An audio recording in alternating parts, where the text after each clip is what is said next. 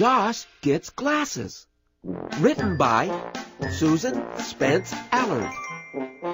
Illustrated by David Cockcroft.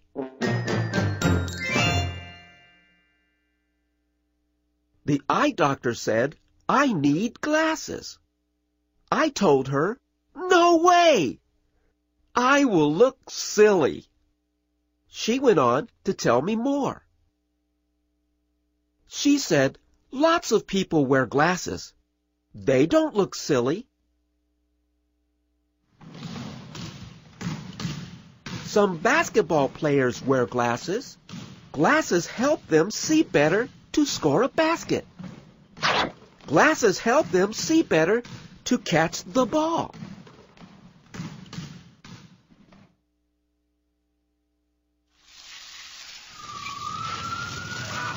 Some firefighters wear glasses. Glasses help them see better to fight fires. Glasses help them see better to find people in burning buildings.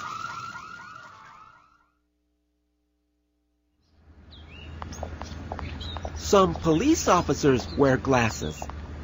Glasses help them see better to keep us safe.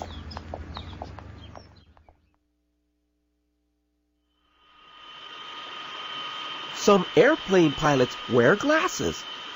Glasses help them see better to fly safely.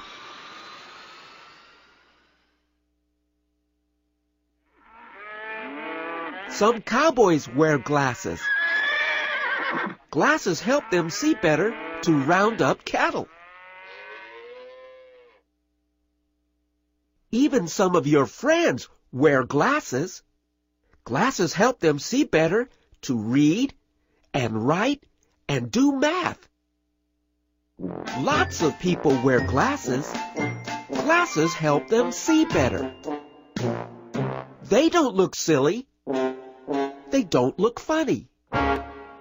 They look just like me. think I'm going to like my new glasses.